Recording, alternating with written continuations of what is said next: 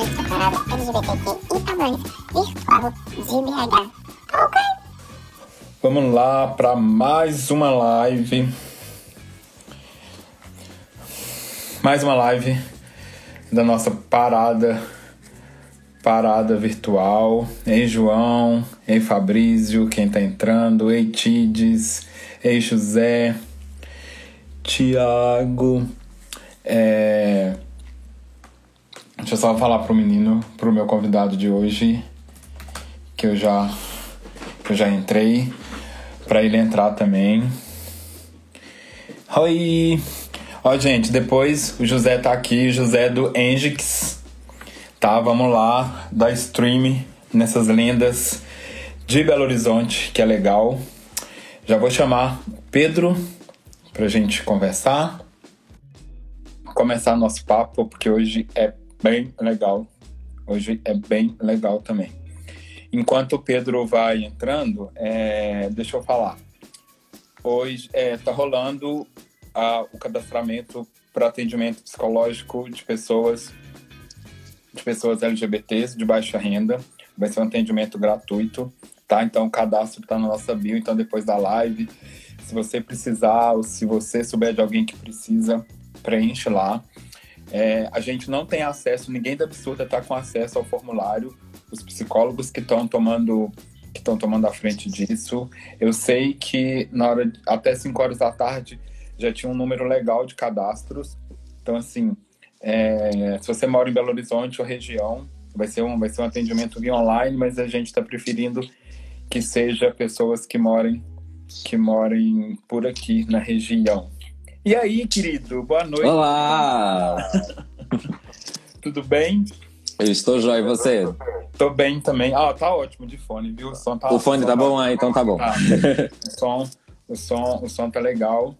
É, hoje a gente, essa semana a gente tá fazendo algumas lives um pouquinho diferente do que a gente já estava fazendo.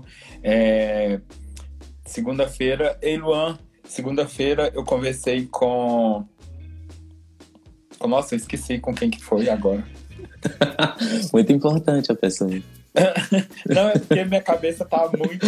eu tô brincando. Tá, foi São muitas Jefferson, coisas, foi né? com o Jefferson, que é o psicólogo que tá tomando frente desse, desse projeto que a gente que a gente que a gente lançou foi foi uma demanda que surgiu na na como que fala na parada virtual e agora a gente colocou colocou em prática Amanhã a gente vai conversar com o Bruno Alves. O Bruno é, ele trabalha no CETAS, que é cuida de apreensão, reabilitação e soltura de animais silvestres em Minas Gerais. Então vai ser uma coisa meio tipo diferente. Mas aí a gente vai falar daquele traficante lá de Brasília que, que teve aquela trouxe aquela cobra, enfim, vai ser divertido. Ah, é. Aquela Naja é um ícone. Aquela Naja é, é um ícone. Eu amo aquela Naja. A gente vai abrir a live tocando Taylor. Vai ser legal.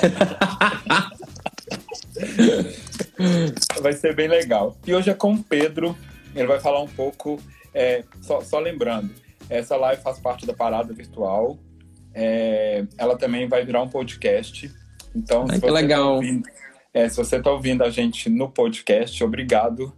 É, Obrigado que, que tem todos, todos os papos da parada virtual viraram podcast também, tá em todas as plataformas, tá em todas as plataformas e que fica mais fácil também, a gente consegue atingir mais pessoas. Sim. É isso, vou deixar o Pedro falar, ele vai falar sobre é, como falar de diversidade para alunos do ensino fundamental da rede pública, não é? Sim, da rede pública. Da rede pública de Belo Horizonte, vai falar do projeto dele, vai falar um monte de coisa. E se vocês quiserem mandar pergunta, podem mandar pergunta pela caixa, podem mandar pergunta nos comentários, que eu vou estar atento também para passar para ele depois, tá? Pode ir lá. Mas Ed, me ajuda, por favor, porque eu sou tímido, tá? Tá, então pode ir. Gente, mas é... meu nome é Pedro, eu tenho 22 anos, Pedro Lages, eu sou educador aqui em Belo Horizonte. Por incrível que pareça, já tem sete anos que eu sou educador. E isso é muito, muito curioso, né? Eu comecei dando aula de teatro numa escola. Eu, eu trabalho até hoje na Escola Municipal Dom Bosco, fica aqui na região noroeste. E surgiu a necessidade na escola de falar sobre homofobia. Já existe um projeto da prefeitura, inclusive da prefeitura não, né, da Secretaria de Educação, que chamava Escola Sem Homofobia. E eu, como único gayzinho da escola, é, fui selecionado pelo meu chefe para falar sobre esse assunto. É, só que eu não achava que era necessário falar só sobre homofobia dentro da escola, sabe? Eu queria abordar a diversidade no geral. Então, é, eu, junto com um, o Edgar, que é, que é, o meu coordenador, é, criamos um projeto que falava sobre é, LGBTfobia, sobre machismo, racismo, intolerância religiosa e invisibilidade indígena. É, tudo isso dentro de uma escola pública aqui em Belo Horizonte, é, falando com adolescentes de 13 a 15 anos de idade. Então, assim, era uma coisa é, muito revolucionária, né? Se for parar para pensar, porque falar sobre isso dentro de uma escola é, é, muito difícil. Até de ensino médio já, já, é difícil, né? Eu lembro que quando eu estava no ensino médio era muito difícil falar sobre isso. Uhum. E para contextualizar um pouco mais. Até na faculdade é difícil de falar. Pois é. Isso. E para contextualizar um pouco mais, é, essa escola que eu trabalho hoje em dia, que esse projeto acontece, é a escola que eu estudei. Então, eu senti muita necessidade. Na verdade, esse projeto ele é muito pessoal para mim, porque foi lá que eu, que eu tive as minhas primeiras vivências com, com homofobia, sabe? Tipo, foi lá que eu comecei a ser chamado de viadinho, foi lá que eu, que eu comecei a ter é, a, a zoação por cima de mim e eu descobri que, tipo, eu ia ser zoado a vida inteira. E, e aí, assim, é, alguns anos depois eu volto para essa escola na, na posição de, de educador para transformar um pouco esse ambiente. Então, assim, para mim foi uma coisa muito, muito pessoal, sabe? E, enfim, voltando ao projeto, né? É, ele acontece dessa maneira. Eu falo sobre todos esses assuntos. Eu, eu organizo aulas que são teóricas sobre esses assuntos. É, eu não tenho formação acadêmica ainda, tá, gente? Eu sou, eu sou estudante de gastronomia. É, é, é bem diferente. Tô, hoje em dia eu estudo também pedagogia, mas o Covid deu uma pausa aí nesses planos. É, mas enfim, eu falo sobre todos esses assuntos e como eu não faço parte de todos esses grupos, né? Eu sou apenas um homem gay. Eu tenho muita coisa para contar, mas eu sou só um homem gay. Então, a ideia que eu tive com o projeto é fazer com que as pessoas que fazem parte desses grupos venham até as minhas, as minhas aulas conversarem com os meus alunos sobre isso. Então, durante o ano, os Entendi. alunos eles têm momentos comigo, a gente conversa, é, eu faço as aulas, é, faço dinâmicas de empatia também.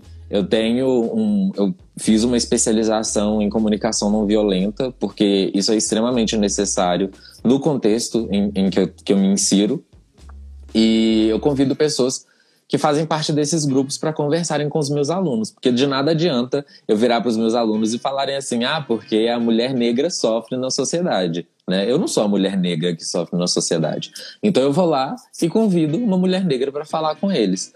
Obviamente é, é, um pouco difícil em alguns momentos conseguir os contatos, porque não existe um, financiamento por trás. É, mas no geral é, é, uma troca muito legal que vai acontecendo, sabe? Eu vou fazendo debates, vou, vou organizando assim oficinas, passeios com os alunos e, e vamos nesse ritmo, sabe? Entendi. Você falou como que foi, como que foi essa volta essa volta para a escola, assim.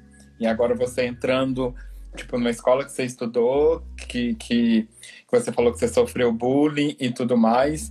E como que é voltar para essa escola, voltar para essa escola num, num, num, num outro papel, assim, sabe? Tipo, você fazendo você não, não, não, não, não, não vou falar no papel de, de, de poder, mas tipo assim, você no papel de, de quase um professor, de poder ensinar de poder falar para as pessoas coisas que sobre aconteceu com você ali. Uhum. É, tipo, na verdade, quando eu voltei para essa escola, nessa posição de, de, educador, foi uma situação muito específica. Porque o que acontece? Eu me assumi com 15 anos de idade para minha família. E a primeira coisa que aconteceu foi eu ser expulso de casa. Então, tipo assim, eu precisava, naquele momento, de um trabalho. E a única coisa que eu sabia fazer era atuar. Eu, eu já, já tinha formação, eu estudei no Galpão durante muitos anos. E a única coisa que eu sabia era fazer era atuar. Então, assim, é, eu já tinha um contato com algum, alguns coordenadores da escola e tudo mais. Tem um projeto lindo no, na prefeitura que chama Escola Aberta, que é pouquíssimo valorizado.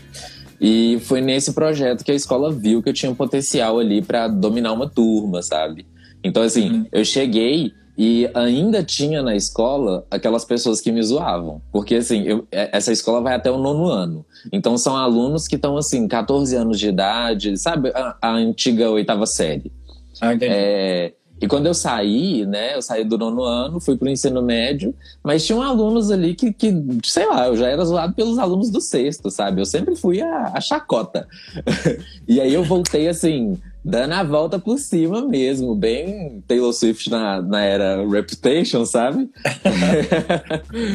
e, e foi muito interessante, porque assim, ao primeiro momento, eu imaginei que eu fosse receber. É, uma negativa, assim. Eu, ia, eu pensei que eu fosse ter uma resposta muito negativa, tanto dos alunos quanto da escola no geral. E, e não foi isso que aconteceu. Porque, assim, obviamente, para fazer todo esse projeto, é, a, gente teve, eu e o Edgar, a gente teve que pensar tudo numa, numa estratégia, né, para falar. Porque pensa no contexto de uma escola pública que, que é numa, numa região de Belo Horizonte, que não é uma região rica, vamos dizer assim, é, como que você vai falar para os alunos combaterem a LGBTfobia dentro da escola, saca?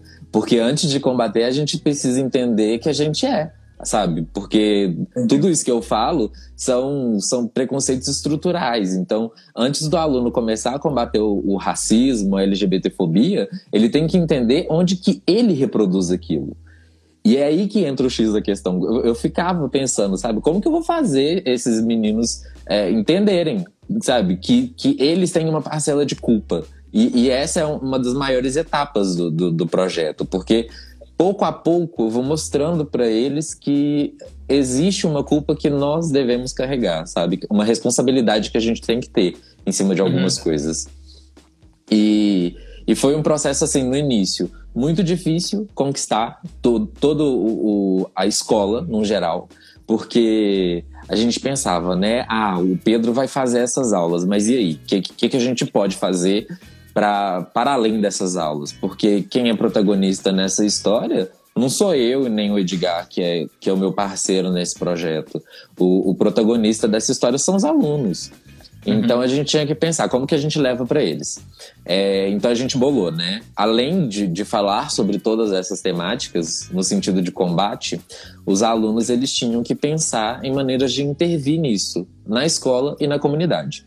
Então ao final do ano eles eram separados em grupos que eles mesmos se dividiam e esses grupos tinham que pensar em formas de combater isso da escola e na comunidade. Então eles tinham que fazer essas apresentações assim. Ah, pensei numa peça de teatro que falava sobre machismo. Aí eles iam lá e faziam.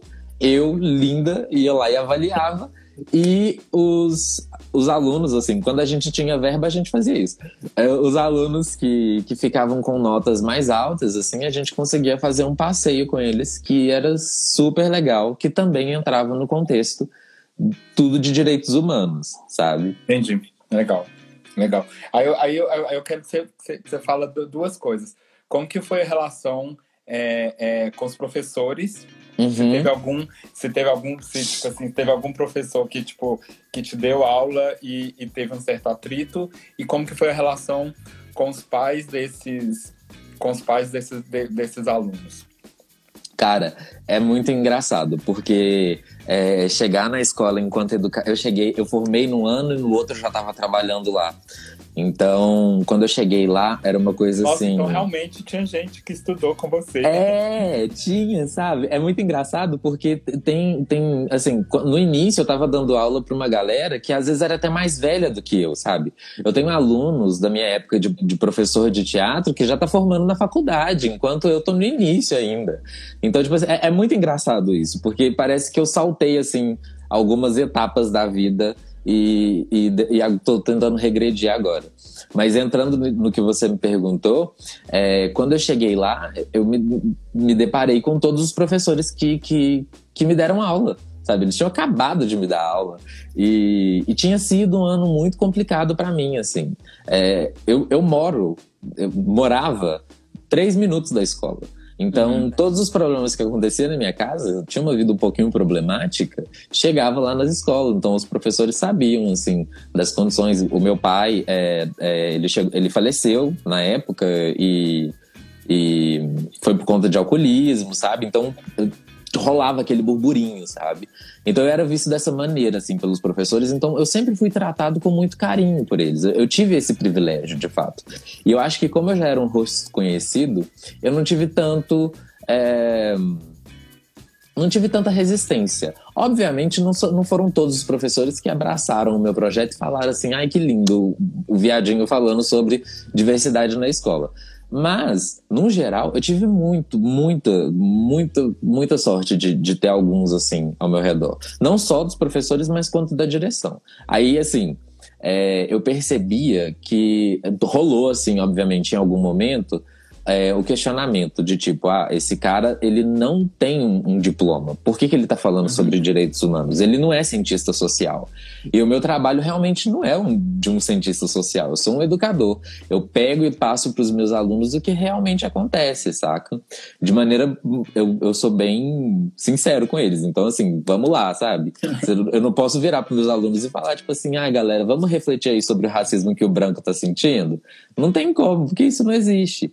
E aí é, teve um pouco de resistência por uma parte, assim, no início de, de, de, conquistar esses professores e mostrar que eu era capaz de fazer esse projeto, mesmo sem um diploma, sabe? Mesmo sem uhum. ter a academia ali para me validar, sabe? Eu precisei me validar de outras maneiras.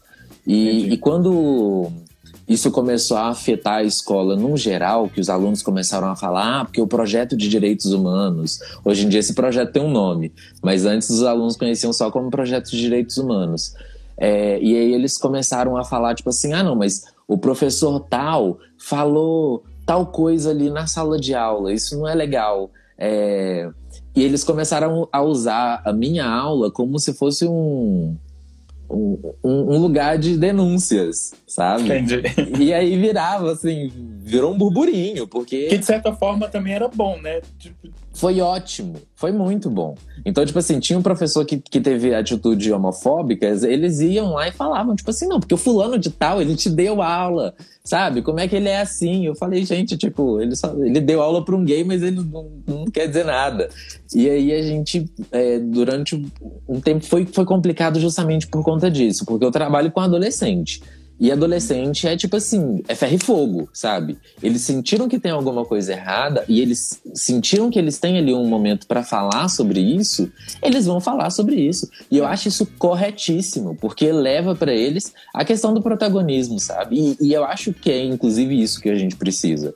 Porque, por exemplo, na época que eu estudava, muita coisa aconteceu lá e eu não falava nada, porque eu era trouxa. Mas hoje em dia eu vejo os meus alunos assim com uma consciência política tão interessante, sabe, da política que acontece dentro da escola, porque eles entendem o professor que está na sala de aula ele é autoridade, mas essa autoridade ela pode fazer tudo que ela quiser, sabe? Ela pode é, falar é tudo que, que ela quiser, ela não pode. E hoje em dia eles têm essa consciência, eles levam, eles vão lá e falam, tipo assim, ah, o fulano de tal falou isso tá errado, vamos lá na direção e vamos reclamar.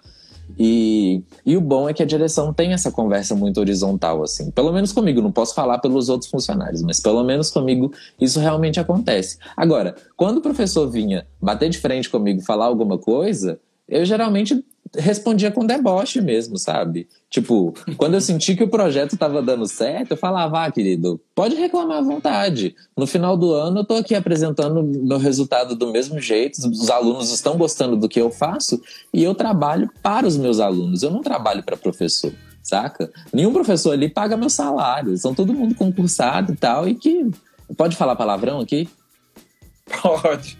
Ah, então tá. Eu, eu pensava, vai, que se foda, sabe? Então, é, para mim, sempre foi uma coisa muito tranquila. Rolaram, assim, acho que duas situações que eu fiquei muito chateado, que foi uma situação onde eu fui vítima de homofobia dentro da escola. E, e foi uma coisa, assim, muito específica, muito pontual, sabe? E, e eu não fiquei bem. E, eu, e os alunos, minha turma na época, percebeu que eu não estava bem. E, e, foi um assunto assim que, que um funcionário fez um, um, comentário muito horrível sobre mim. É, e ele começou a distribuir isso em alguns alunos, sabe? Então, tipo assim, ele, ele fazia essa piadinha na presença de alunos. E, e eu gostei muito de ver, porque assim, é, eu tô aqui, né, bancando a empoderada, mas na hora eu fiquei muito chateado e não conseguia fazer nada. E aí os meus alunos começaram a me defender. Começaram Legal. a falar: não, você tem que se posicionar, sabe? Você tem que falar, você tem que ir lá na direção, esse cara tem que ser demitido e tal. E eu ficava tipo: gente, não, calma, ele não precisa ser demitido, ele só precisa entender que isso não é legal, sabe? Uma situação que eu achei, assim, na verdade, duas, pode contar, assim? Duas, duas pode, situações pode, que aconteceram. Pode, pode ficar bom. Teve, teve um ano que, na verdade, foi no mesmo ano, essa mesma turma, que foi a turma mais revolucionária, que eu achei, eu juro para você, eu achei que eu fosse ser demitido por justa causa na escola por conta dessa turma. Foi uma turma que, assim, tudo que acontecia na escola, eles queriam quebrar tudo. Eles só faltavam colocar fogo na escola e falar, tipo assim, sei lá, bancar os anarquistas, assim. E o que aconteceu? Teve uma situação que, que um, um, menino é, passou batom, assim, no, não sei por qual motivo, mas isso não é importante. E aconteceu que o professor teve um, uma, um comentário horrível sobre isso. Começou a chamar ele de viadinho, falar que era coisa de menina, ameaçou tirar ele do, do time de futebol da escola. E aí, é, os, meninos, os alunos têm aula comigo no contraturno, né? Então, por exemplo, de manhã eles estudam português, matemáticas, ciências e etc. E à tarde eles ficam comigo, ou então com outras oficinas que acontecem também. E aí eles chegaram à tarde revoltadíssimos, porque essa, essa situação tinha acontecido. E eles viraram e falaram: não, a gente vai fazer uma manifestação. Eu falei, gente, calma, a gente não pode fazer uma manifestação. Eles queriam parar o recreio da escola e, e sabe, botar o louco. Eu falei, a gente, a gente não pode fazer isso, gente, porque se vocês fizerem isso, eles vão me responsabilizar. Vamos pensar numa maneira melhor. Eles cagaram para tudo que eu falei. e no outro dia, eles foram para a escola. Na verdade, assim, durante aquele, aquele momento, eles ignoraram tudo e começaram a produzir cartazes na sala de aula. Eu tô falando de, de, de, adolescentes de 14 anos de idade. Eles começaram a produzir cartazes que falavam, tipo assim, é, maquiagem não tem gênero, sabe? Tipo assim, errado é ser homofóbico, coisa do tipo. E coincidiu que eu tinha chamado pro dia seguinte a Cristal para falar sobre transfobia na escola. E aí chega a Cristal na escola, que já é uma presença imponente assim, e chega Cristal na escola, e quando ela chega na escola, ela chega com todos os alunos de batom vermelho. E eles estavam todos de batom vermelho, com a, os cartazes na frente, assim, da, da, da, entrada da escola. E tava rolando, tipo assim, e eu fiquei tipo, gente, o que que tá acontecendo, sabe? Eu vou me fuder geral nisso deu certo no final das contas. Foi ótimo. Caramba! E, e, e, foi incrível. Tipo, ela ficou muito emocionada também. Foi uma situação muito legal. E assim, teve, teve uma, uma outra situação que foi exatamente com a mesma turma, que a gente estava num, numa conversa, assim. É, a, porque acontece, a escola Dom Bosco, ela tem um espaço para acontecer o escola integrada, né? E, e, ele é do lado da escola, tem que atravessar uma rua.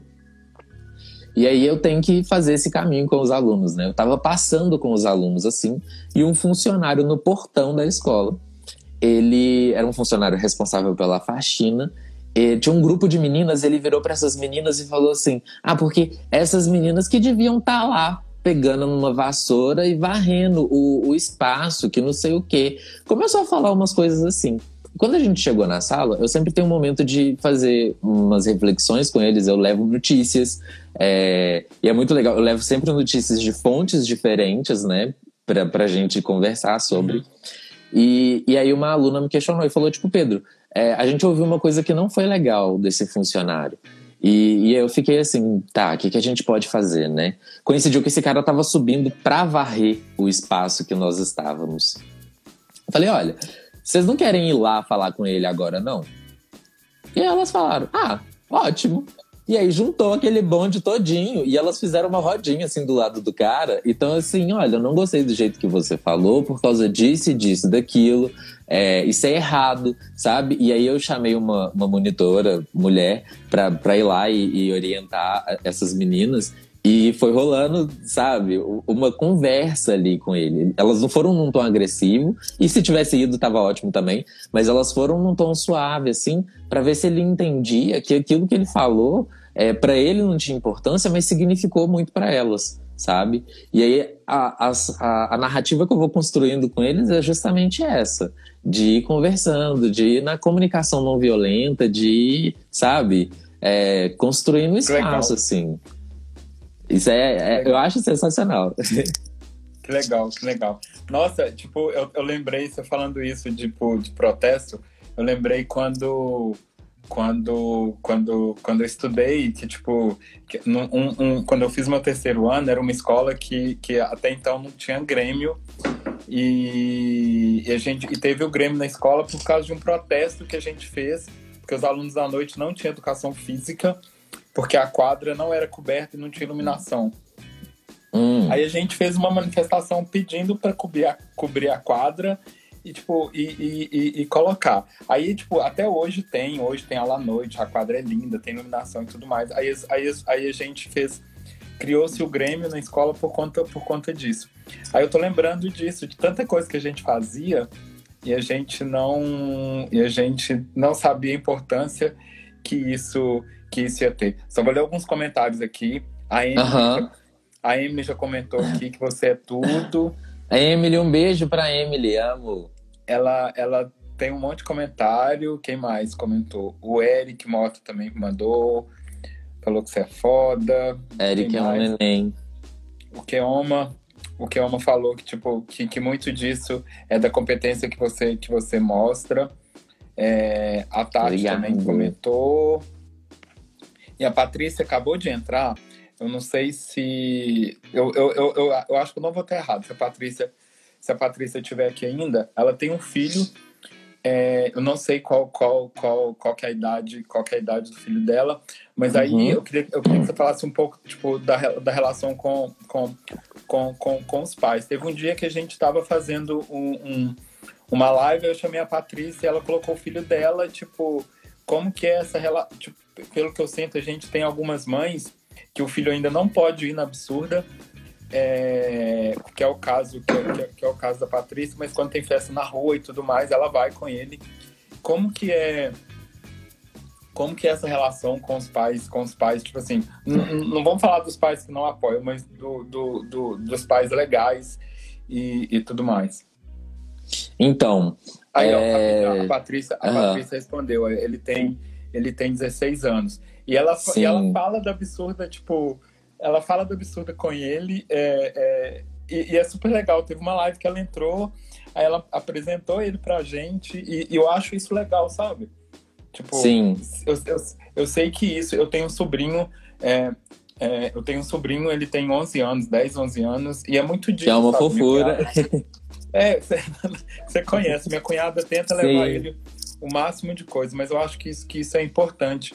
Como que, que você acredita que, que os pais, a gente, o aluno chega em casa, ele chega em casa reflexivo, tem família que vai perguntar aí, como que, que você aprendeu na escola hoje? Me conta um pouquinho como que é, é, essa relação. Esse momento que o aluno chega em casa e, e fala com o pai que ele está conversando sobre esses assuntos na escola, é o momento que eu sou pregado na cruz. E aí fica uma situação que às vezes é um pouco complicada. O que acontece? A estratégia que a gente utilizou na escola foi de fato os passeios. É, a gente, o, o, contexto em que a, que a escola que, é, que a escola é inserida é um contexto de privilégio, que a gente consegue, a gestão da escola é muito boa, então a gente consegue remanejar ali as verbas, a gente não, né? Eles conseguem remanejar as verbas ali para conseguir fazer os passeios com os alunos.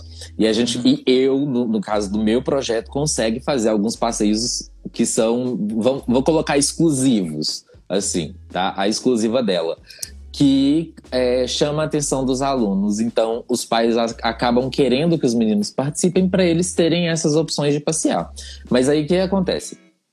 É, tem muitos pais que apoiam o projeto, mas eles não apoiam é, algumas coisas que a gente fala. Então, por exemplo, já aconteceu na escola de ter mãe que não deixa o, a filha participar de.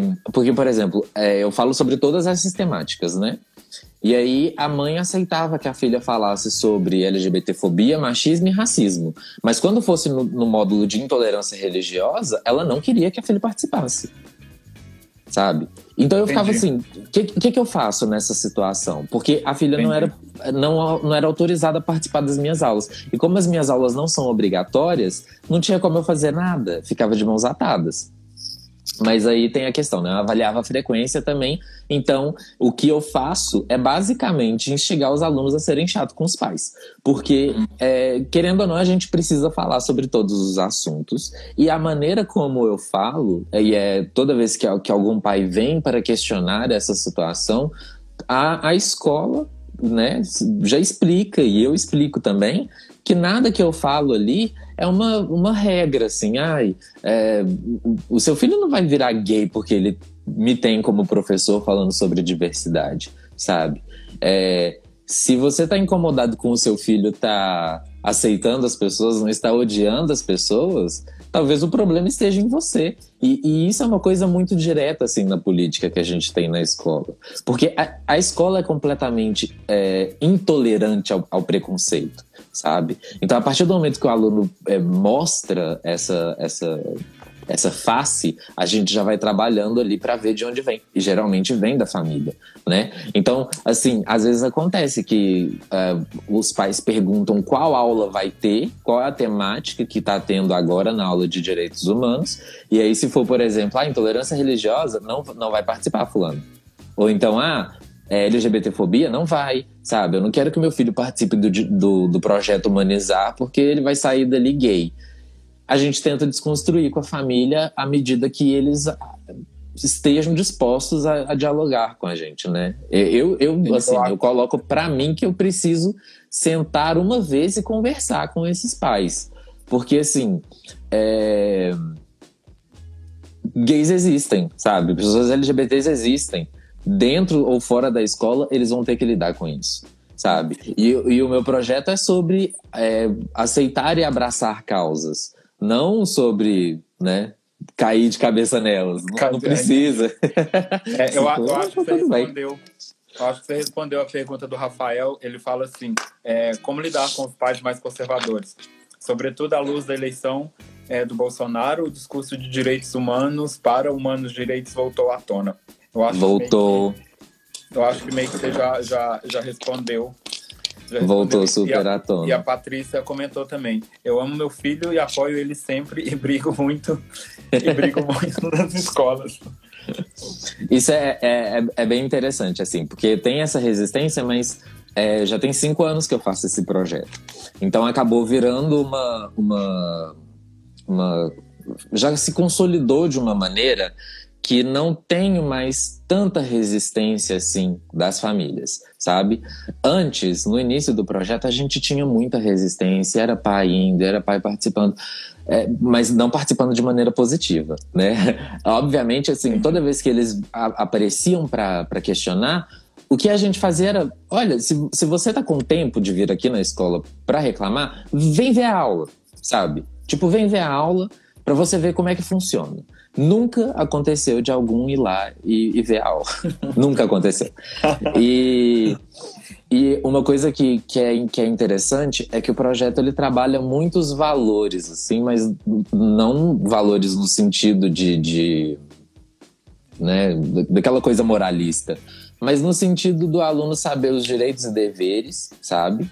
E aí vira uma, virou uma coisa que, que acabou transformando a escola num todo, porque eles vão se policiando e, e, vão pensando assim: bom, isso que eu faço não é legal, isso que o professor tá fazendo também não é legal. Vamos, sabe, transformando isso. O que o meu pai tá falando lá em casa não tá fazendo o menor sentido. Mas quando eles chegam para mim na sala e viram assim, falando: ai, Pedro, o meu pai é super transfóbico, o que, que eu faço? Eu vou falar: olha, não tem como você fazer alguma coisa direta, sabe? Não tem como você virar pro seu pai e falar, deixa de ser transfóbico, querido. Não é assim que rola. Você vai ter que pensar na maneira de falar com seu pai. Assim, eu, Pedro, né? Eu tô na rua e vejo uma situação de transfobia, ou eu vivo uma situação de homofobia, ou qualquer outra coisa, eu vou me posicionar de uma maneira. Mas eu não vou instigar os meus alunos a se posicionarem da mesma maneira que eu, porque tem uma responsabilidade por trás, sabe? Eu fui a pessoa com 15 anos de idade que, ao falar para minha família que eu era homossexual, eles cagaram para mim. Para mim, né? Não para a situação. Então, tipo assim, tive que sair de casa. É, tem pessoas da minha família que não conversam comigo até hoje por conta disso.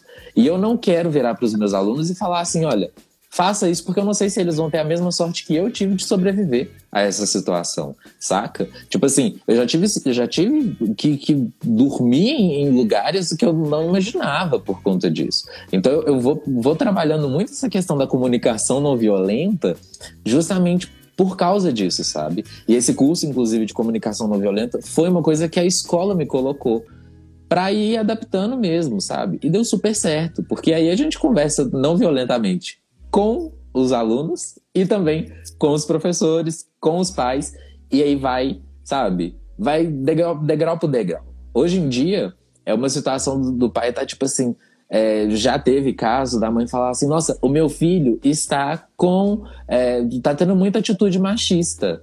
É, ele pode participar do projeto, só que o menino já tinha formado na escola há dois anos, sabe? Legal. O menino já estava no, já, ele já tava no segundo ano do, do ensino médio. A gente falava, tá, mas como é que a gente vai fazer, sabe? Porque a gente não pode abrir também é, vaga para todo mundo, que não nem cabe na minha sala.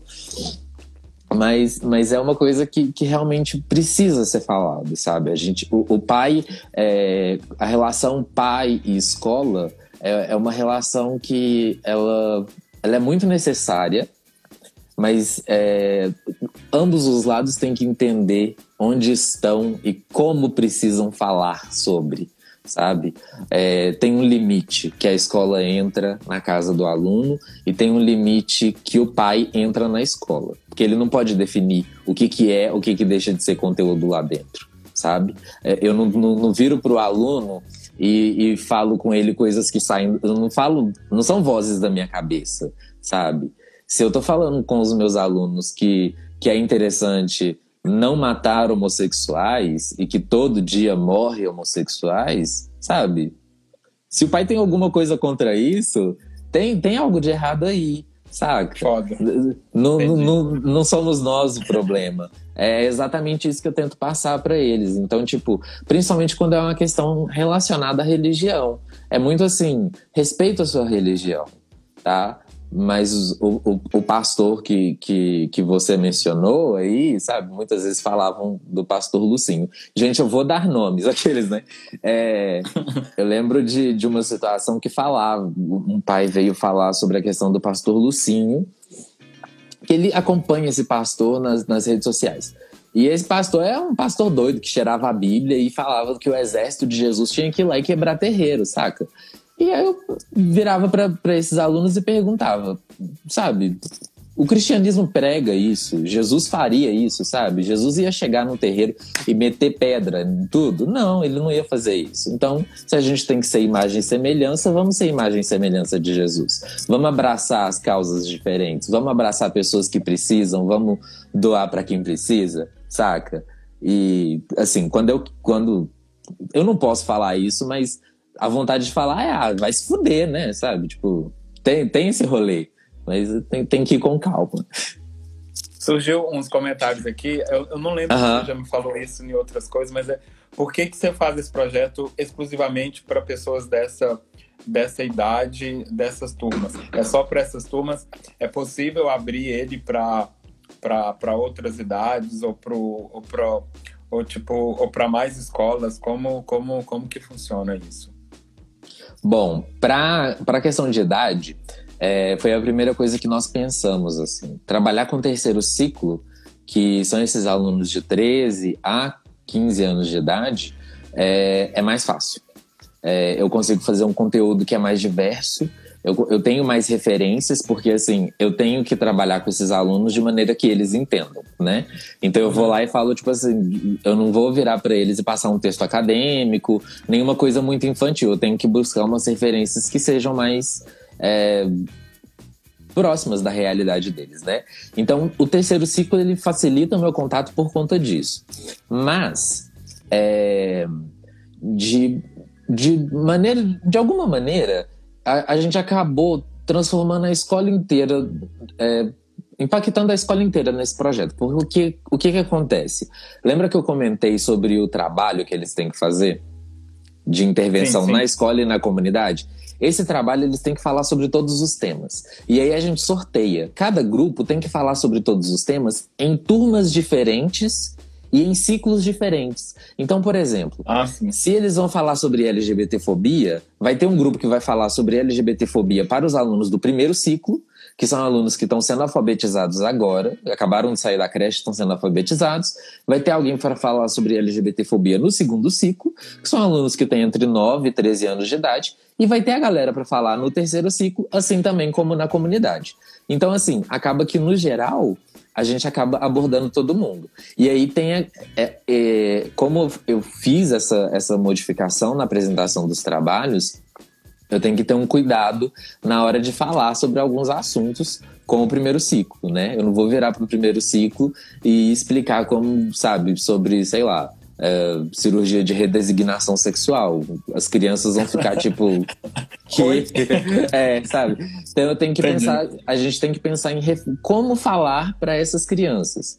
Então a gente vai fazendo um processo, assim. Geralmente é com alguma brincadeira, é, com algum teatro. Teatro eu uso muito porque é a minha área. É, sabe, teatro de fantoches, procuro obras que já existem. É, e os meninos têm que trabalhar em cima disso, sabe? Óbvio que tem, tem momentos que essa turma que eu comentei mesmo, que era muito revolucionária, eles queriam chegar assim, quebrando tudo e falando sobre coisas que os alunos do primeiro ciclo não iriam entender. Mas, ao mesmo tempo, é muito engraçado porque, às vezes, é, e, e eu percebo isso dentro da educação, falo dentro da educação porque eu estou há sete anos nisso e vou é, a, a, prefeitura ela faz a gente participar de formações o ano inteiro. É um saco. Mas enfim é, a gente conhece várias escolas várias realidades diferentes e uma coisa que eu percebo é que as pessoas e os educadores menosprezam um pouco a inteligência das crianças, sabe? Teve uma situação que foi muito específica, que um grupo de alunos foi falar sobre intolerância religiosa numa turma de primeiro ciclo. Era uma turma, se eu não me engano, do segundo ano, os alunos deviam ter oito anos de idade. E aí eles chegaram e estão lá falando, ah, porque é, quem aqui é católico, quem aqui é evangélico, sabe? Existem coisas além disso tem orixás, tem religiões de matriz africana, falaram um monte de coisa. Foi linda a apresentação. E aí no final eles viraram para a turma, uma turma de crianças, alunos de 8 anos de idade. Viraram para essa turma e falaram assim: "Ah, é, alguém aí tem pergunta?" Aí uma, uma, uma, bela criança levantou a mão e falou assim: Bom, vocês falaram aí. De... Ela não falou desse jeito, não. Ela falou: Ah, vocês falaram aí de várias religiões, mas vocês não falaram da minha. Aí eles ficaram, eles travaram assim, né? Aí eles falaram, qual que é a sua religião? Ela falou, eu sou Hare Krishna. E aí bugou a cabeça deles que eles não tinham estudado sobre Hare Krishna. e ela queria saber, ela queria que eles tivessem falado também sobre a religião dela, porque a religião dela não era comum na sala de aula, sabe? E aí quem deu a aula foi essa menina de 8 anos. Então, tipo assim, eles entendem sobre esses assuntos, sabe? As crianças entendem sim, sabe? A gente só tem que saber como que a gente vai falar sobre isso com eles. Quando eu tenho tatuado no meu braço Gay Power. E, e essa tatuagem eu já estava na escola quando, quando, eu fiz, quando eu fiz. E eu pego, é, eu tenho turmas que são dos menores até os maiores. E aí geralmente aparece assim, é, sabe, uma criança falando: Ah, isso daí é o que no seu braço? Eu falo, ah, tatuagem. Aí eles falam, tipo, ah, mas o que que significa? O meu pai fala que gay é coisa de viado, sabe? Eu, aí eu já, já vou olhando, assim, como é que tá essa criança, assim, que, que, que que vai sair disso daí? E geralmente alguns chegam e falam, tipo assim, nossa, meu primo também é gay. sabe? Legal. Minha mãe também é gay. Sabe? Então, é muito natural a forma como as coisas são, são trabalhadas lá, sabe? Tem, um, tem uma pergunta aqui do Samuel. Aham. É, eu já dei aula, eu já dei aula de informática em uma escola e tinha essa discussão de valores humanos é, com uma professora, mas a resistência dos adolescentes foram foram bem fortes. Você teria alguma estratégia para isso? Ô Samuel, era escola pública também? Aí pode pode Vamos ver pode se ele vai falar. Tem estratégia para isso. É, primeiro a gente tem que identificar o que, que é que essa escola precisa. É, hoje em dia, o humanizar ele não acontece só em uma escola, ele acontece em sete. Só que ele não acontece integralmente em sete escolas. Ah lá, escola pública. É, escola pública. É, depois você pode até me falar, Samuel, qual que é a sua escola. Só por curiosidade, não vou fazer nada. É, O que que acontece? Às vezes a gente tem que identificar o que está acontecendo primeiro nessa escola. Porque, assim, falar sobre LGBTfobia, racismo, falar sobre diversidade na escola, gente, não é apenas porque a gente quer desconstruir para aliviar para o nosso lado, sabe? Aquelas pessoas que estão ali, elas não vão me agredir diretamente. Eu falo sobre isso porque eles sofrem com isso, sabe? Então, por exemplo, é, principalmente no contexto de escola pública, a maioria, em Belo Horizonte, eu consigo falar isso porque existem dados que confirmam, a maioria de estudantes de escolas públicas de Belo Horizonte são pessoas negras. E pessoas negras provavelmente já passaram por alguma situação de racismo. Então, a primeira coisa que você tem que identificar é o que, que essa escola precisa. Se está tendo muita atitude machista vindo da gestão da escola, dos professores, ou então por parte dos alunos, é começar a questionar isso. Você vai primeiro se, é, se aproximar de quem é vítima para confortar essas pessoas e mostrar para essas pessoas que elas não estão fazendo nada de errado. E depois você tem que pensar de uma maneira criativa como que trabalha isso num todo, sabe? Eu falo sobre todos esses assuntos, mas tem alunos que se identificam com um ou dois sabe? Saem do projeto falando, ah, eu continuo achando que Exu é do capeta. Eu falo, tá, beleza, tudo bem, mas pelo menos você entendeu algumas outras coisas, né? Não tem como desconstruir tudo, mas tem que ir na raiz ali. Quando, em 2018, eu participei de um congresso que chamava Congresso Boas Práticas da Educação, e eu tive a oportunidade de expandir aí o, o Humanizar. E assim, muitas escolas queriam, naquele momento, chegar e, e fazer o projeto acontecer de maneira integral em tudo. E eles perceberam que isso não estava dando certo, porque tinha escola que eles precisavam falar mais sobre racismo, ou precisavam falar mais sobre homofobia, porque primeiro você tem que entender o contexto da sua escola.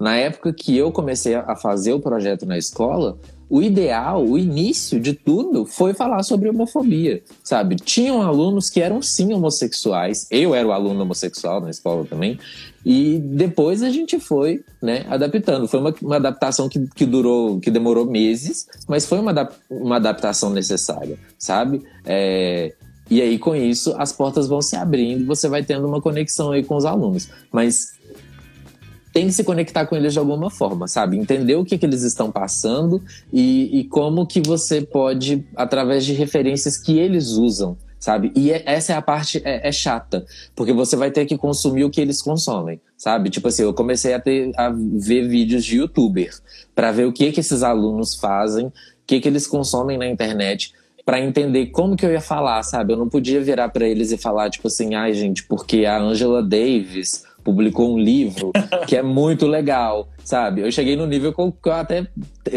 a escola tem Angela Davis lá e a gente consegue falar sobre Angela Davis. Mas no início eu tinha que falar tipo assim, ai gente, sabe a Kéfera falando sobre o mansplaining lá no, no encontro? Então, vamos, vamos conversar um pouquinho sobre isso. Você aprendeu a a gente tem que Você aprendeu Hã? a fazer slime? o slime eu não, não aprendi. Mas eu cogitei fazer uma banheira de Nutella. Brincadeira. Mas eu tive que, que, que fazer, sabe? É, é uma pesquisa, é quase uma pesquisa de campo, porque você tem que entender o que, que, eles, o que eles consomem, sabe? E, a, e às vezes, até nessa, do que eles consomem, você já entende a problemática. Porque, é, por exemplo, tinham muitos alunos que me falavam de. Eu não lembro o nome de um youtuber, mas era um youtuber que estava envolvido é, em vários casos de racismo, tanto ele quanto a esposa dele, acho que é Cocielo, é, há muito tempo atrás, tá? Não vou cancelar ele agora. E aí eu falava, gente, se eles estão consumindo isso, eles provavelmente vão passar pano para esse cara. Eu tenho que pegar essa situação que aconteceu com ele, explicar o porquê que isso é errado e ir mudando, sabe? Aos poucos. Eu não posso chegar para um adolescente e virar para ele e falar: querido, você está sendo racista, querido, você está sendo machista. Você, eu, hoje em dia eu consigo fazer isso lá no final do ano, sabe? Eu começo no início do ano falando com os meus alunos, ah, vocês são todos legais. No final do ano eu falo, olha, vocês lembram quando vocês estavam lá no início do ano reproduzindo transfobia, reproduzindo machismo, reproduzindo isso, isso e aquilo? Tá vendo como que as coisas conseguem mudar? Tá vendo como vocês conseguem mudar? É gradativo, sabe? Não tem como eu chegar e cancelar meus alunos, sabe? Tipo, é, é basicamente isso. Então tem que ser aos poucos, sabe? A gente precisa ser didático e paciente, muito paciente, sabe? Porque se você chegar e, e, e sabe, chegar chutando o pau da barraca, ele vai se fechar para esse diálogo, ele não vai querer conversar com você sobre as coisas que estão acontecendo, não só com ele, mas também com os colegas. Então você tem que ir aos poucos, assim, sabe? Vai pelas beiradas e até chegar no centro desse problema. Depois eles vão se entendendo, assim. E, e, e, isso é muito legal, porque é um coletivo. Os alunos, eles se transformam num coletivo. As turmas são assim. A gente começa a trabalhar com um, com outro. Daqui a pouco, eles já estão lá, sabe? Querido, isso tá errado. E quando um fala pro outro, é maravilhoso. Porque eu, tinha... Teve um caso maravilhoso que um aluno, ele, ele fazia um comentário extremamente racista com os amigos dele. E ele achava ok. Porque os amigos ficavam tipo assim, ah, sabe, rindo meio sem graça, não falavam com ele que isso estava errado. E chegou um momento que a gente já estava assim numa discussão mais avançada sobre racismo, que os alunos, os próprios amigos dele viraram para ele e falaram: "Véi, você tá sendo babaca pra caralho. Para. Para com isso." Eu poderia ter feito isso na primeira vez que eu ouvi esse menino falar alguma coisa. Mas, se eu tivesse feito, ele teria se fechado para aquilo que eu, que eu tava querendo falar, sabe? Se eu tivesse virado para ele e falado, você é um babaca. Mas eu não fiz isso, obviamente, porque eu sou um professor, mas os coleguinhas dele fizeram. Entendi. E ele entendeu e é amigo de todos até hoje, tá, gente? ó, já tá chegando no final, que aí agora rola uma pressão do Instagram falando assim, ó. É, tem que tá acabar. Seu, seu tempo está acabando. Eu vou ler alguns comentários aqui Uhum. Que, teve a pergunta de Samuel, o Rafael comentou de novo que as crianças são espertas. São. O Princeso comentou que o assunto pode ser sério, mas tratado de forma lúdica. lúdica. Quando, quando eu dava aula, eu pensava assim. É, o Heitor comentou que é desafiador. E se você já pensou em frequentar o Twitter, é, que é super tóxico, só para não ser um outsider. O Twitter realmente tem umas informações que é, que é, que é mais diferente. O é. Jefferson comentou: adaptação pode ser. adaptação para ser didático é necessário. E o Samuel fez um outro comentário. É, realmente, até, por, até, até porque quando tinha projetos de consciência negra e etc., tinha vários professores contra, pois todos somos humanos e afins. É, mas obrigado pelas dicas. Vou passar gente, as informações. Esse, esse rolê da consciência negra eu não aguento, porque a gente vai para evento de escola, não na minha, mas a gente vai para evento de escola para ver evento de consciência negra e tem lá um, um, grupo de crianças dançando waka waka.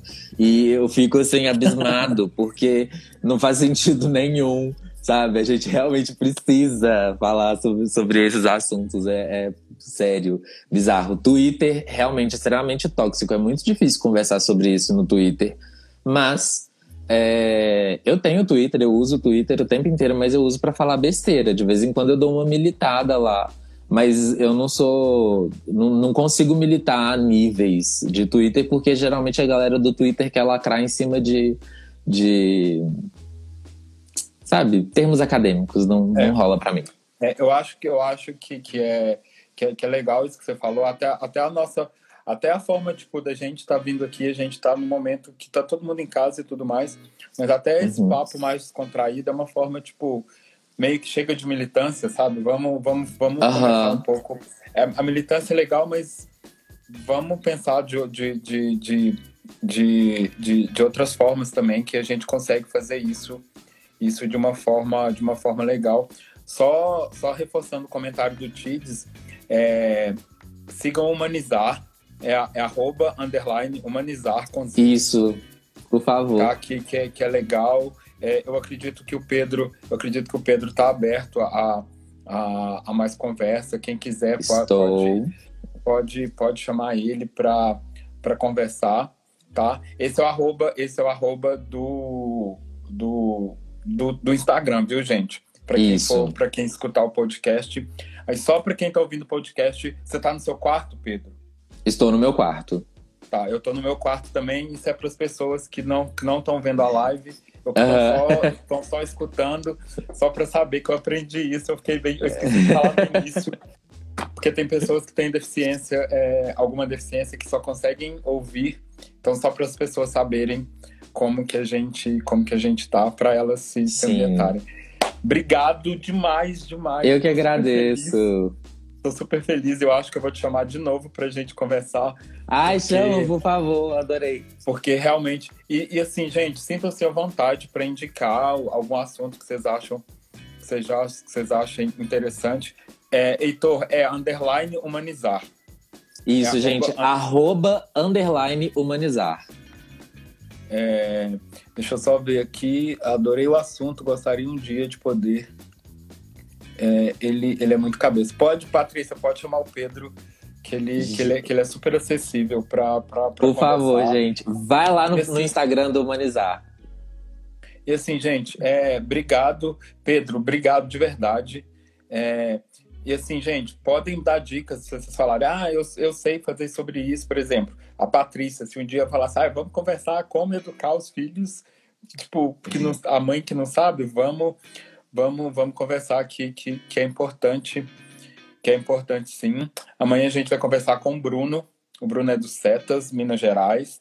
É, semana que vem a gente vai falar sobre é, a gente vai falar sobre mulheres, TPM para mulheres, vai falar sobre sexo de mulheres que tem que tem xoxota, que, que, que como tipo assim, a gente vai falar desse assunto de novo, sexo sexo entre mulheres que tem que tem, que tem perereca, porque surgiu uma uhum. demanda sobre isso, que vai ser legal. E é isso, gente. Obrigado.